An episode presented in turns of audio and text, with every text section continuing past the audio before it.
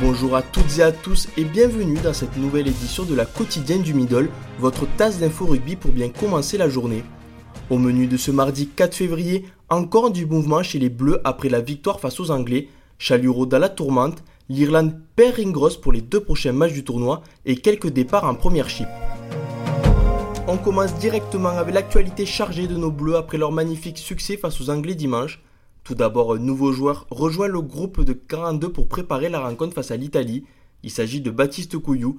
Le demi-mêlée lyonnais arrive en lieu et place de Maxime Lucu. Autre joueur à rejoindre le groupe, ou plutôt qui reviennent à l'effectif, Ivan Reyac. L'ailier montpelliérain remplace numériquement Damien Penaud, blessé au mollet la veille du crunch. Le Clermontois sera absent deux semaines et pourrait manquer le déplacement au Pays de Galles le 22 février prochain. L'autre Auvergnat, Alexandre Fischer, est également incertain pour la préparation du match face aux Italiens. Le troisième ligne ressent une pointe à la cuisse. Dernière info bleue, le 15 de France jouera une opposition vendredi matin face à Massy, club de Fédéral 1. Fabien Galtier et son staff avaient déjà fait de même en préparation de l'Angleterre en affrontant le 15 de France militaire. On passe maintenant à une actualité un peu moins joyeuse. Bastien Chalureau pourrait très rapidement être mis à pied par son club du Stade toulousain. En effet, le deuxième ligne de 27 ans se serait, selon nos informations, rendu coupable d'une agression sur deux hommes au centre-ville de Toulouse dans la nuit de jeudi à vendredi dernier. Parmi ces deux hommes, on trouve l'ancien ailier de Colomiers et Agen Yannick Larguet. Bastien Chalureau l'aurait frappé au visage avant d'assommer le deuxième homme de notre coup de poing. Coup dur pour le 15 du trèfle.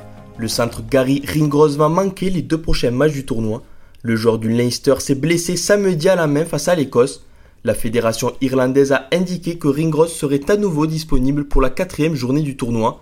Le centre irlandais sera donc indisponible pour la réception du Pays de Galles samedi et le déplacement en Angleterre le 23 février prochain. Une légende anglaise dit au revoir à la première chip. Chris Robshaw va quitter les Harlequins à la fin de la saison. C'est le joueur lui-même qui a annoncé la nouvelle sur son compte Twitter.